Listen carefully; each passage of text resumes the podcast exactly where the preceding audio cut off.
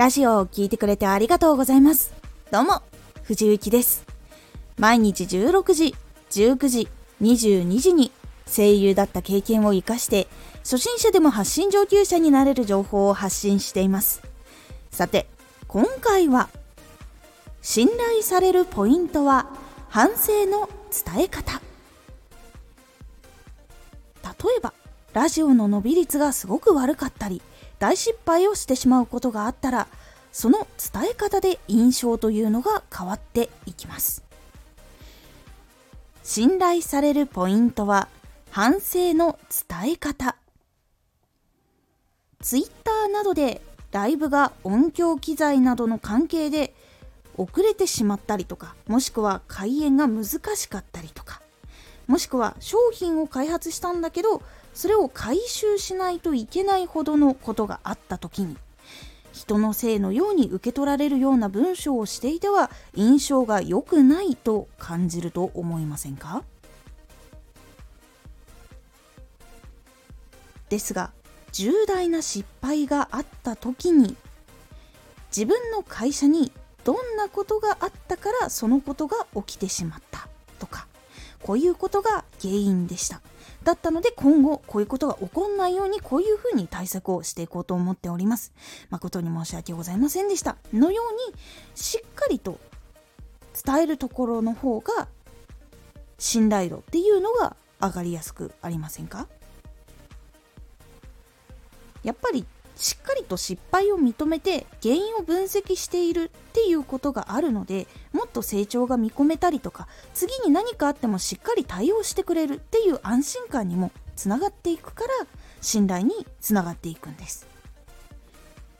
実は大失敗以外にもラジオが一月やってみて伸びなかったやフォロワーが全然増えなかったっていう原因を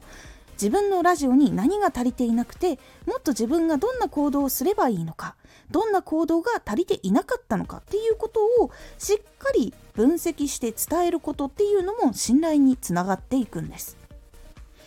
原因のことが分かると同じく活動をしている人っていうのは活動をしていく時に役に立っていきます。その情報があるとすごく嬉しいっていうものがいくつも入っていたりするんです。なのでしっかり分析して新しくチャレンジをしている人の情報っていうのをチェックしていたら自分の活動でも使えることが多く出てくるんじゃないか。知ることができるんじゃないかっていうのを感じるようになります。実体験っていうのには実際に起こったこと結果が出ているいい悪いなどのがはっきり出ているので信憑性が高く信頼されやすいんです。そのことで発信とか情報を信頼されるっていうことにつながっていくんです。なので反省とか失敗っていうのもしっかり伝えることが信頼につながっていく理由っていうのはこういうところにあります。失敗の時の対応の仕方。失敗した時の原因。それを改善するための方法。結構求められていることとかもしくはその対応の仕方っていうのが信頼を得ていくっていうことがあるので信頼されるポイントの一つの部分として反省の仕方っていうのを伝えるっていうのは結構信頼されるポイントになってきますのでもしこういうの言ってなかったな数字少ないの恥ずかしかったなだから言いづらいとかって思っていた方も伝え方次第で信頼されるポイントに変わっていきますので是非分析をした時に低かったこういう時があったんです。こういう時があったのはこういうことしていたから伸びが悪かったんです。っていう風に伝えてみることで結構それがしっかりとした情報に変わっていくので是非試してみてください。今回のおすすめラジオ。伝えることに完璧なやり方はない。文字を書く。言葉を伝える。このやり方に完璧なものっていうのは実は存在しないんです。ですが伝わりやすくする方法っていうのはあります。それを自分で噛み砕いて自分で使いこなしていくっていうことが大事なポイントなんです。そのことについて具体的にお話をしています。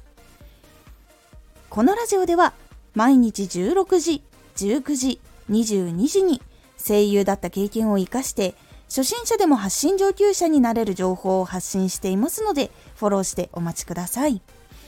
毎週2回火曜日と土曜日に